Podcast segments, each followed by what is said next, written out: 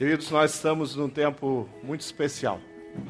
Nesse tempo da campanha 40 Dias de Amor, com esse, esse livro tão especial, Princípios de Relacionamento de Jesus, onde nós estamos nas devocionais, as 40 devocionais. Você está aí pelo dia 30, alguns um pouco menos, né? Outros um pouco bem menos, outros um pouco mais. O importante é que você está nos 40 dias, que você está gastando esse tempo de crescimento e esse livro, de fato, tem abençoado os nossos corações. E durante esses dias agora que você está lendo e vai ler, ou daqui uma semana, ou quem sabe alguns já leram, já passaram por, essa, por esses capítulos ali, estava é, falando sobre o servir, o serviço ao Senhor. E quando nós falamos sobre o servir, o serviço ao Senhor, lemos sobre isso. É, quando nós começamos a olhar do, do, do lado, quando nós conseguimos ouvir é, testemunhos como esse do pastor Décio, por exemplo, jardineiro de Deus, pastor Décio. E, e é, isso, isso alegra o coração da gente. Quem teve hoje no culto de manhã, no culto das nove, ouviu o testemunho do Eduardo Arantes com a Bela, a, com a filhinha dele aonde eles prepararam durante a semana um lanche especial. E a hora que os coletores de lixo chegaram lá, passaram na rua deles, eles receberam um lanche especial preparado pela Bela, uma jovenzinha do Senhor, e receberam uma oração, uma palavra de gratidão. Quando nós ouvimos histórias assim, nós entendemos que, que realmente é, vale a pena, a gente é motivado. E na correria, às vezes a gente esquece de ter atitudes de amor para com as pessoas. No dia a dia, na doideira, a gente até a gente é capaz de, de fazer o contrário. Pelo menos eu sou assim. Sabe quando você está no trânsito de Curitiba que você podia amar aquelas, aqueles carros em torno de você, aquele da frente, aquele que entrou bruscamente? Em Curitiba nós temos que aprender uma coisa. Nós, motoristas curitibanos, nós temos uma dificuldade para amar no trânsito. Sabe a pessoa que está querendo entrar passa um carro, passa dois carros, não, não, não aparece um infeliz para dar um pouquinho, uma porçãozinha de amor para aquela pessoa poder entrar. Mas isso é a nossa natureza. Mas quando nós começamos a nos encher do Espírito, nós começamos a receber os toques que o Espírito dá. E o Espírito fala assim: aguenta aí, segura, diminui um pouco, dá luz alta. E aí a pessoa entra. Ela estava lá um tempão. Aí o ungido de Deus vem com o carro dele. Aí ela consegue entrar na pista, participar, caminhar. Mas nós temos que reconhecer que para produzirmos amor nós dependemos de Deus, como nós acabamos de cantar. Como dependemos de Deus. Que Deus sou grato, como igreja, participante da Igreja Batista Bacaxiri, com irmãos, essa semana nos pequenos grupos, nós assistimos o testemunho da irmã Zilda, falando: 40 anos eu sirvo na BB. Em tantas áreas ela já serviu, mas ah, o, o, a, a, a, grande contribuição da irmã Zilda foi sempre na tesouraria da igreja, a maior, vamos dizer assim. Até hoje. 40 anos servindo. Testemunho do irmão Joel ali, preparando, arrumando. Ele é o motorista do Linha da, da Vida, do nosso ônibus, que vai por vários lugares para levar um pouco de, de, de, de amor, de saúde, tratamento dentário. Joel vem para cá, ele entra naquele ônibus, ele, ele arruma, ele acerta ali com o pessoal da limpeza, ele vê lá, liga o ônibus para poder o motor funcionar, e ele fica ali preparando tudo. E chega no dia do Linha da Vida entrar em ação, está o Joel lá, dirigindo aquele ônibus. Que testemunho gostoso. A gente vê isso, porque isso é servir, isso é abençoar, isso é, é oferecer um pouquinho daquilo que eu tenho. Nós estamos fazendo uma mudança aí, está acontecendo um tempo novo na recepção da igreja. Hoje, inclusive, é, durante o dia, quem estava, já temos esse hábito com a nossa juventude, mas agora as redes, todas as redes entraram nisso. E as redes estão servindo. É, os pequenos grupos vieram para cá hoje, pequenos grupos estão ali, inclusive, agora trabalhando. Estou vendo lá gente do pequeno grupo. Não é, cara? Queridos, Tem um irmão da nossa igreja, irmão Daniel Braz. Sabe quantos anos ele já organiza essa questão da recepção? Dez anos. Dez anos que pastor Roberto, eu, pastor André, pastor Natal, a gente não tem que ficar durante a semana é, fazendo contato, ligando, mandando escala, preparando escala, pensando escala, porque tem um irmão que está entendendo tudo desse negócio. E há dez anos ele tem nos abençoado, servindo. Coisa simples. Organizar, né? Dá trabalho. Ele chega aqui quase que primeiro que todo mundo, na escala dele e, e às vezes, eh, além de tantos cultos que nós temos, tem os eventos especiais que acontecem na igreja, tem congressos que acontecem aqui e que essas pessoas estão sempre prontas a servir. Quando nós vemos isso, isso alegra. Como pastor, cuidando, às vezes, aconselhando pessoas, recebendo um casal, às vezes um casal numa situação tão delicada, eles estão praticamente, já estão separados, dentro da, morando na mesma casa, prontos a, a deixar o convívio. Chega aqui, e eu me lembro de um casal especial, eu estava numa panificadora semana passada e encontrei um desses casais, que lá no passado, há uns sete, oito anos atrás, eles chegaram no meu gabinete nessa situação. E eu pegar o meu telefone, ligar para uma família da igreja e falar, olha, eu estou com um caso aqui que é um caso de polícia. Delegacia da mulher, essas coisas. E eu preciso da sua ajuda. Eu preciso do seu tempo. E é, o irmão Henrique e a irmã Ione falaram assim, pastor, pode passar o telefone deles. Eu falei, vamos fazer um, um trabalho de equipe. Eu continuo com o aconselhamento pastoral. Vocês vão começar um discipulado com eles. E passou, em pouco tempo, os meus aconselhamentos ali mudaram de figura. A história mudou. Porque o amor, a graça, a palavra de Deus começou a entrar no coração através daquele discipulado. E a, a, a, história mudou. Eles não são um casal nas estatísticas de, de separados na nossa sociedade que é tão alto. Eles são um casal que estão juntos. E que há seis, sete anos atrás não se separaram. Servir é promover graça na vida das pessoas. Abra sua Bíblia no livro de Marcos. Tem uma história aí que é muito interessante sobre servir. Tem uma história aí que é muito interessante sobre Pessoas que se mobilizam, que trabalham em equipe para que alguém possa sair de uma situação delicada, para que alguém possa ser suprido em uma das suas necessidades. Às vezes é isso, às vezes é ir lá, às vezes é estar perto, às vezes é um discipulado, às vezes é cortar grama, às vezes é cuidar do ônibus da linha da vida, é lecionar, é organizar, é estruturar, e assim a gente serve e as pessoas são abençoadas.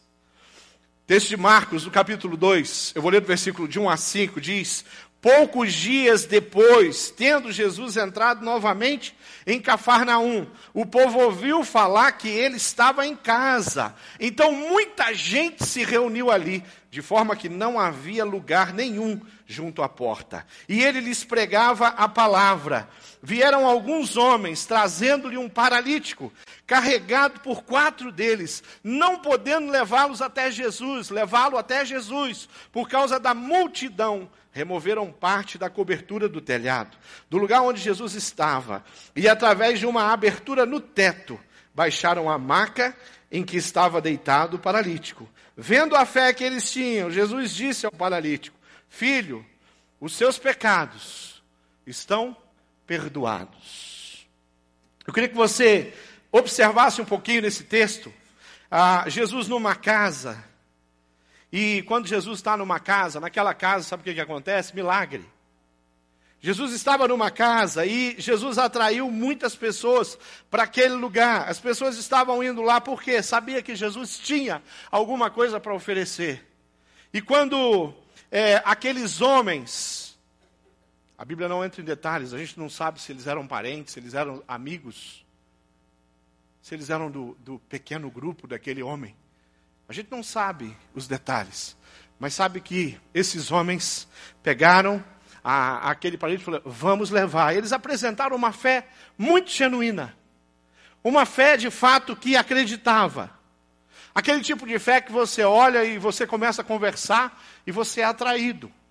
Pensa que talvez um daqueles homens tivesse com alguma dificuldade de enxergar a possibilidade de, chegar, de estar com Jesus. A fé daqueles homens, com certeza, foi uma fé que fez diferença. O, a situação daquele paralítico moveu o coração daqueles homens.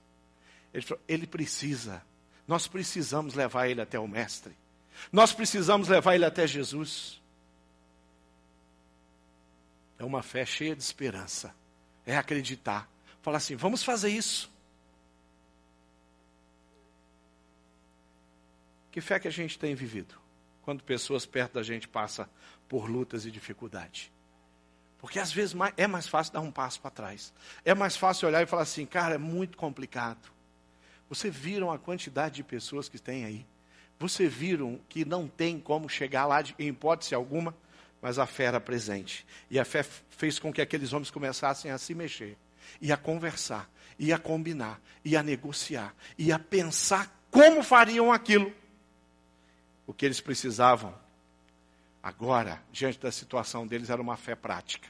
E fé prática é aquela fé que, que move a gente a fazer alguma coisa. Fé prática é você olhar uma necessidade e falar assim: eu posso ajudar.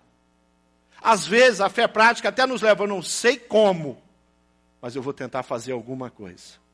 Eu não sei de que jeito, mas eu vou me colocar à disposição para fazer alguma coisa.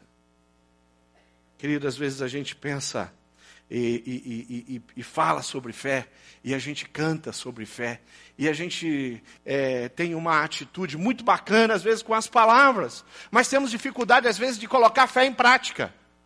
No livro que nós estamos lendo, o livro que você está fazendo a devocional, lá no, no, na página 280, isso está lá, no, se não me engano, no devocional 31. Isso. No dia 31 da devocional, tem uma poesia de, de uma irmã, Ruth Armes. E ela faz uma poesia. Eu queria poder é, ver a poesia dela no original, porque traduzido, poesia, né? Perde o brilho, mas o conteúdo não perdeu. A graça, a maneira como a hora que a gente lê, a hora que eu li, e eu me coloquei diante do que ela falou nessa poesia e falei: e eu? Olha o que ela diz. Sabe, Senhor, como te sirvo. Com grande fervor e sentimento, sob os holofotes.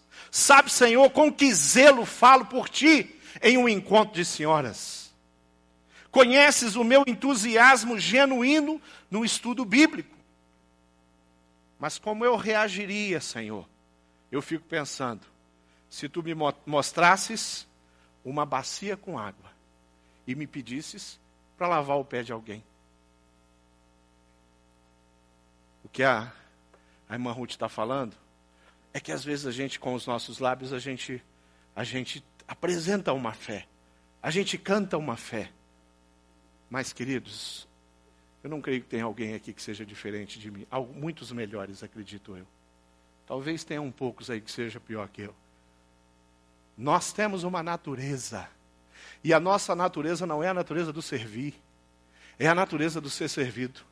A nossa natureza é chegar e falar: olha, me desculpe, eu sei da sua boa intenção, mas é impossível pegar esse paralítico e levar até Jesus nesse dia. Vamos ver quem sabe um dia.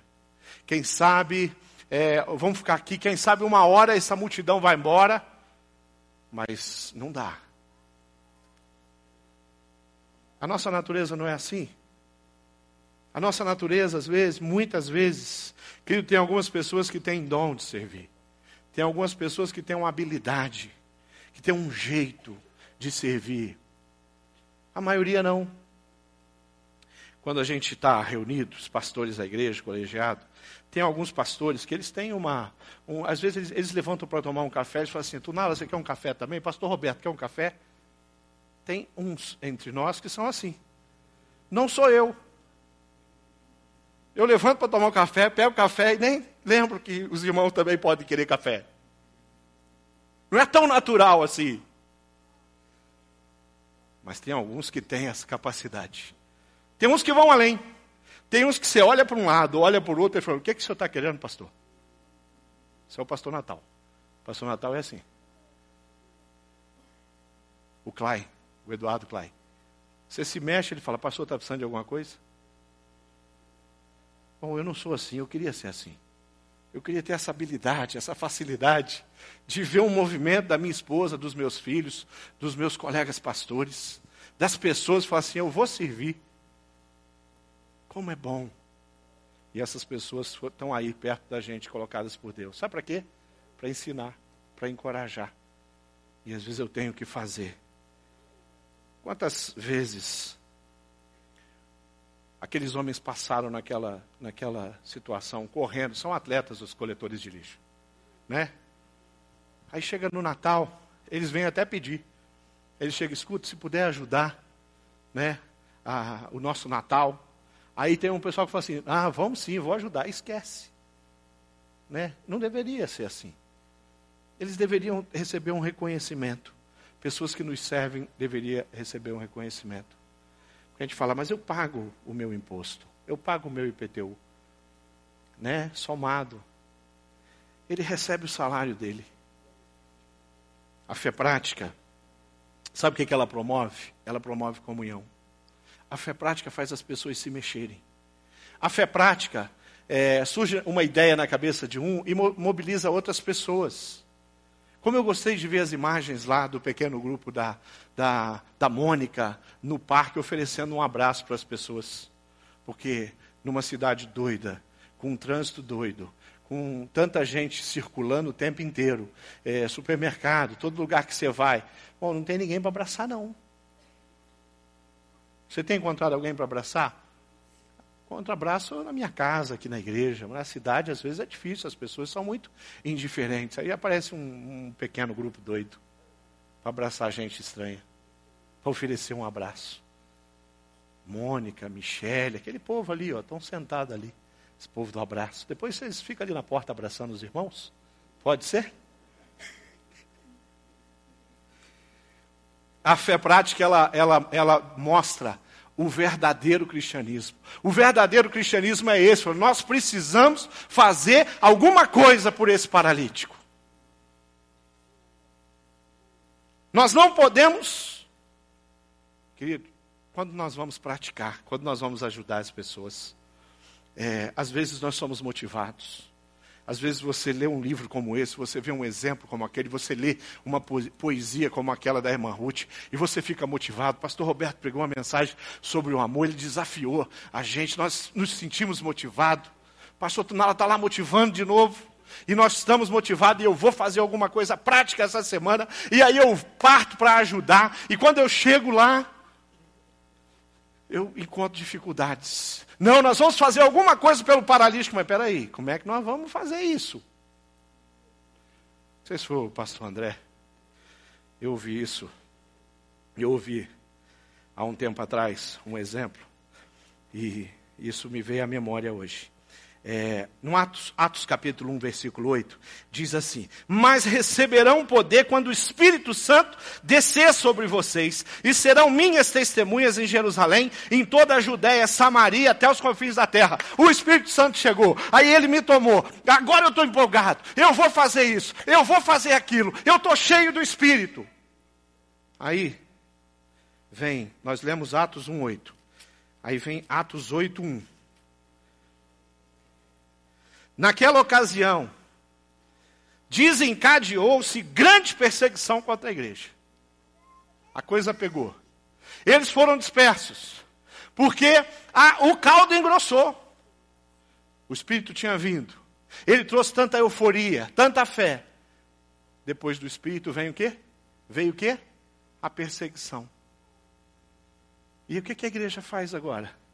Bom, agora acabou. Eu não tenho dúvida eu não tenho dúvida que muitos irmãos ali e, na igreja falaram assim, gente, agora já era. Agora o cristianismo acabou.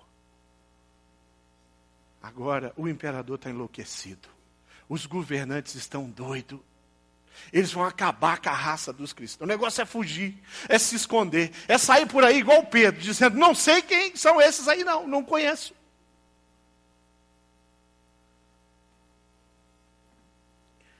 Mas antes, o Espírito desceu e, querido, essa igreja, ela foi dispersa, sim, mas pelo mesmo Espírito que desceu sobre ela. Era só uma estratégia de Deus. A comunhão estava tão especial, mas estava tão boa ali em Jerusalém. Aquele avivamento ali em Jerusalém estava tão forte, tão significativo, e o Espírito falou: está na hora de espalhar essa bênção por todos os lugares. Aí vem a diáspora. Aí vem a, as viagens para fugir da morte.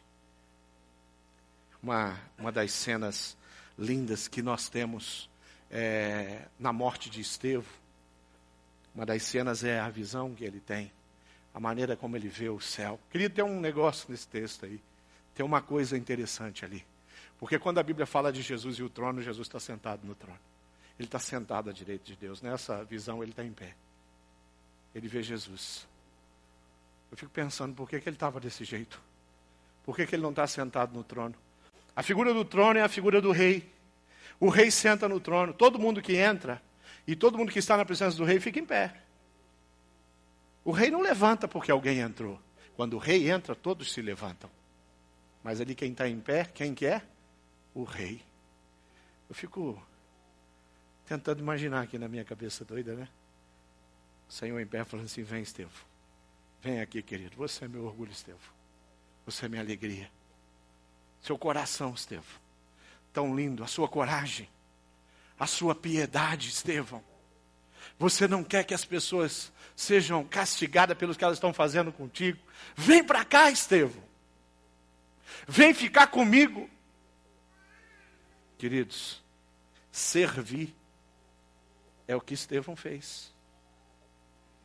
Colocar a vida dele à disposição do Senhor Jesus. Servir é o que os discípulos fizeram depois de serem tratados e trabalhados pelo Senhor. Antes, eles estavam negando, vendendo Jesus, desconfiando se ele realmente tinha ressuscitado. Depois, entregando as suas vidas para morrer pelo Evangelho pelo cristianismo, que tantas vezes já falaram que ia, ia ser banido, mas não para de crescer. Não para de crescer. A igreja não para de crescer. Nós estamos na região sul do, do Brasil. A região sul tem os menores índices de, de cristianismo. Porto Alegre evangélicos são 13%. 13% de evangélicos na, na, capital de Porto Alegre. Curitiba são 35%. Não, perdão, são 24%. Quando você vai subindo lá para cima, os números vão aumentando. Rio de Janeiro, Vitória. É, sabe qual é a capital que tem mais evangélicos no Brasil? É o Acre. 39% de evangélicos. Isso é o Brasil, um país super populoso. O cristianismo chegou eu queria que 39% dos acreanos fossem cheios do Espírito, vivessem o verdadeiro evangélico. Eu queria que os, os 24% de evangélicos aqui do, de Curitiba fossem cheios, tomados pelo Espírito e tivessem produzindo atos de bondade todos os dias. Mas eu quero falar com a igreja do Senhor Jesus, que vive a palavra de Deus e que faz isso. Porque graças a Deus essa igreja existe. Gente que se importa, gente que tem uma fé que é vencedora, que produz conquistas, que faz com que pessoas sejam transformadas pelo testemunho, pela dedicação, pelo empenho, por se oferecer para compartilhar, compartilhar a sua vida, a sua história, o seu conhecimento, a sua experiência, o seu testemunho pessoal.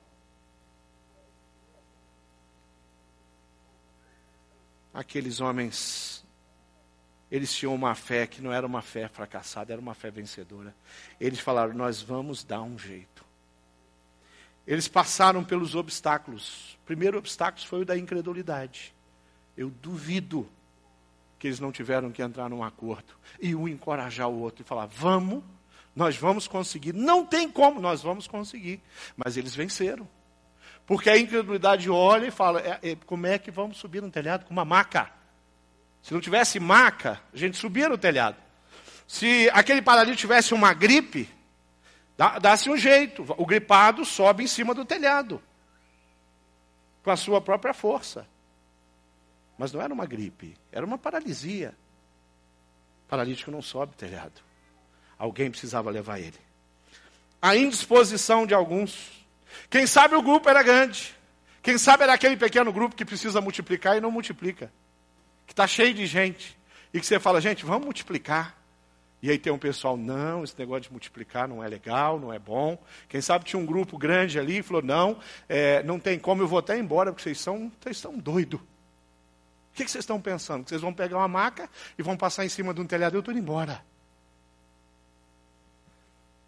A indisposição faz a gente perder a fé que é vencedora.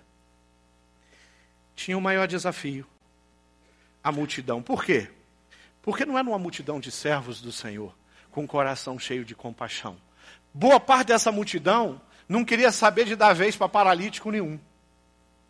Boa parte daquela multidão estava ali, eu cheguei aqui cedo, ninguém vai passar na minha frente. Boa parte daquela multidão é aquela que fala assim, mas por que, que os idosos têm que ter um, um estacionamento na entrada, justamente ali no lugar nobre do estacionamento? Parte da multidão era assim. Mas por que que eu fico na fila, chega um senhor de idade, eu estou na fila, chega outro senhor de idade, eu continuo na fila. Não está certo isso. Não está certo isso. Porque a minha natureza não é o do servir. É o do ser servido. Eu acho que essa multidão tinha bastante gente assim. O obstáculo que era essa multidão. Subir no telhado, não tenha dúvida, era o maior obstáculo. Passar um paralítico pelo telhado, com certeza, era o maior desafio. Mas a palavra de Deus diz em Romanos 8, 37, até o versículo 39. Mas em todas essas coisas, somos mais que vencedores por meio daquele que nos amou. Pois estou convencido de que nem a morte, nem a vida, nem anjos, nem demônios, nem o presente, nem o futuro, nem quaisquer poderes, nem altura, nem profundidade, nem quaisquer outra coisa na criação será capaz de nos separar do amor de Deus, que está em Cristo Jesus, nosso Senhor. Nada vai impedir, nada vai atrapalhar. Quando que? Quando a minha fé é uma fé genuína. Quando que? Quando a minha fé é uma fé prática, verdadeira. Quando a minha fé é uma fé vencedora. É uma fé de quem realmente quer experimentar o mais de Deus. E é assim que as coisas acontecem. Mas em todas essas coisas nós somos mais do que vencedores. Aqueles homens demonstraram que realmente eles, eles tinham um interesse por aquele paralítico. E com todos os obstáculos eles conseguem colocar aquele paralítico na presença de Jesus. Quando você olha o texto, você vê o jeitão de Jesus. Ele para o que ele está fazendo, porque Jesus é o, é o servo primeiro, o modelo macro que essa pessoa até Jesus. Servir é fazer isso. Vamos ficar em pé e vamos orar. Queridos, eu comecei o, o meu sermão citando gente que, que é conhecida de muita gente aqui na EBB. Talvez você que está aqui há pouco tempo não, não, não sabe quem é o Henrique Aione. Talvez você não saiba quem é a irmã Zilda. Talvez você não sabe quem é o Eduardo, que testemunhou hoje de manhã. Talvez você não conheça o Joel. Eu lembro o dia que o Joel chegou aqui, que eu atendi o Joel. Várias lutas. Ver o Joel crescer, crescer e virar o servo que ele tem sido demonstrado ser. Nós temos um Deus que nos ama profundamente e que tem nos chamado e nos convocado para andar com Ele e servir ao lado dele. Porque o nosso Deus é um Deus de servidão. O nosso Deus é um Deus de dar tarefa. Quando ele criou todas as coisas, ele criou o universo, daí ele cria o homem. Quando ele cria o homem, ele cria a mulher. Quando ele cria esses dois, ele dá um jardim para eles. E ele fala assim: sabe o que vocês vão fazer? Vocês vão sair por aí. Já deu trabalho, né? Serviço para o homem. Vocês vão sair por aí dando nome aos animais. Aí Adão e Eva, ele sai, Adão começa a olhar o bicho, bicho grande. Acho que ele fica meio de longe, ele não chega perto, ele fala, aquele lá é leão. Vou chamar de leão. Aí naquele aquele RD e, e Adão no final da tarde, quando Deus vem para fazer relacionamento discipulador com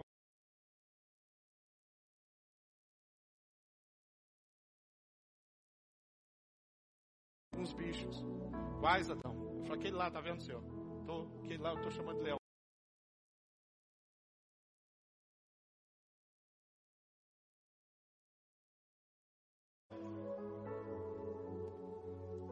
Deus que está do lado. Que é você. Um Deus que fala assim, escuta.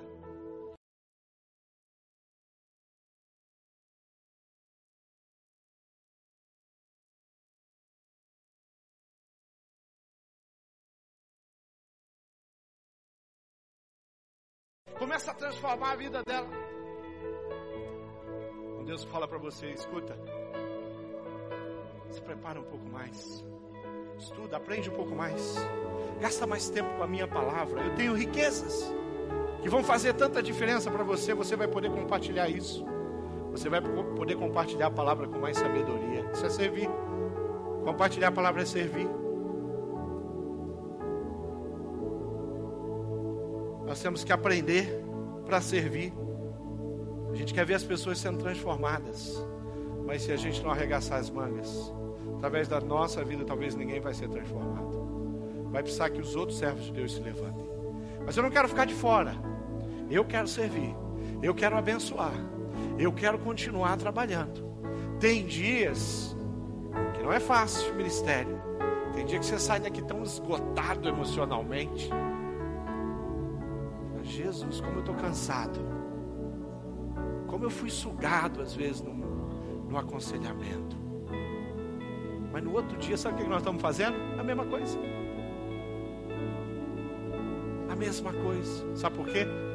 Porque vale a pena demais. Vale a pena ver pessoas prosperando e crescendo. Vale a pena ajudar aquela vizinha assim. Vale a pena levar todo o pequeno grupo para se reunir naquela casa de pessoas que ainda não conhecem Jesus. Vale a pena gastar tempo da minha agenda para sentar com pessoas e abençoá-las através do relacionamento explorador. Vale a pena ajudar, contribuir, compartilhar. Vale a pena testemunhar, porque isso é servir. Baixe sua cabeça. Eu queria saber como é que, como é que você tem vivido, o que, que você tem experimentado, quem você está servindo, quem hoje está aqui na igreja, porque você usou seu carro, usou sua agenda, usou seu tempo, usou seu conhecimento, contou a sua história. E eu creio que tenha vários que se encaixam nesse grupo. E eu quero saber quem é que vai estar aqui nos próximos domingos, quem é que vai estar no encontro do pequeno grupo, nas próximas reuniões, nos próximos encontros, que você vai servir. Eu quero saber quais são as pessoas lá onde você mora que vão olhar para você e falar: esse é diferente, essa é diferente. Queridos, eu quero, eu queria terminar esse, esse culto adorando o Senhor Jesus com você e orando com você. Eu queria convidar você a vir aqui na frente para fazer, sabe o que? Colocar a sua vida, o seu tempo, colocar o, você que é líder do seu pequeno grupo, colocar diante do Senhor aqui e falar: Pai, nós vamos, nós vamos surpreender através do Espírito Santo de Deus. Pai, nós vamos. A campanha ainda não acabou. Antes dessa campanha acabar, o ato de bondade do nosso pequeno grupo vai acontecer. Eu vou conversar com o pequeno grupo essa semana. A minha família, nós vamos servir alguém. Nós vamos fazer alguma coisa. Vem para cá. Traz aqui, nós vamos orar. Nós vamos adorar. E você fala assim: eu quero ser usado por Deus. É isso que você está falando. Você sai daí e vem aqui e você fala: Eu quero ser usado. Eu quero que os meus filhos sejam usados por Deus. Vem para cá. Vem aqui nós vamos orar. E nós vamos nos colocar diante do Senhor. Sabe aquela família que está sofrendo? Você fala: Eu vou ser usado por Deus. Sabe aquela família que está perdendo o ente querido? Você fala: Eu vou ser usado por Deus. Sabe aquela família que está passando pelo desemprego? Você fala, eu vou lá Vou orar com eles. Vou tentar ajudá-los de alguma forma.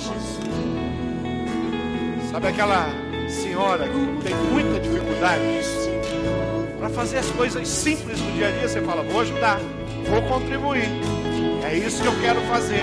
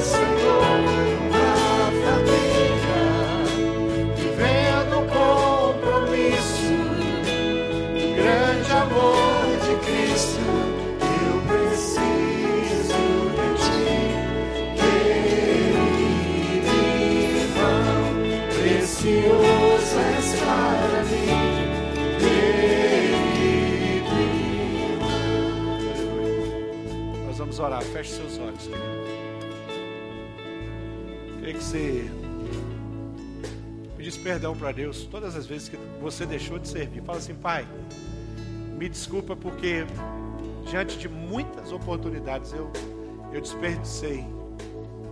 Eu deixei, eu abri mão de ser usado poderosamente pelo Senhor.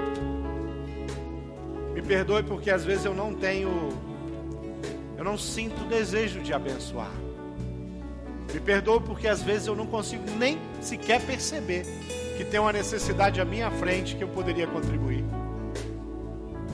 perdoe porque o meu dinheiro eu só gasto comigo. Me perdoe porque no meu tempo de oração, praticamente eu gasto com a minha vida e a vida da minha família. Eu esqueço de orar pelas pessoas. Me perdoe porque às vezes eu não consigo olhar do jeito que o Senhor olha, estar com as pessoas e me colocar à disposição delas do jeito que o Senhor fez com tantas pessoas. Eu quero servir o Senhor e quero ser discípulo do Senhor Jesus. Então, Pai, me perdoa e me ajuda, porque eu quero sim fazer a tua vontade. Eu oro em nome do Senhor Jesus. Aquele que morreu na cruz e serviu com o sangue, que subiu no madeiro e foi machucado e ferido só para servir, servir a humanidade, servir a igreja, servir o homem no pecado, perdido, longe de Deus. Oh Senhor Jesus, nós te, nós te louvamos de todo o nosso coração, pelo que o Senhor é. Eu te agradeço por tudo que o Senhor já permitiu a gente viver e experimentar na nossa igreja. E eu peço que o Senhor nos permita ver coisas ainda maiores, porque o Senhor é um Deus de graça, é um Deus de misericórdia, é um Deus de bondade, é um Deus de servidão, é um Deus que ama, é um Deus que se importa, é um Deus que se aproxima, é um Deus que perdoa. Nós te louvamos, Senhor, e nós reconhecemos que dependemos da tua graça, do teu amor, do toque do teu Espírito, e nos colocamos à tua disposição. Nome do Senhor Jesus nós oramos. Amém.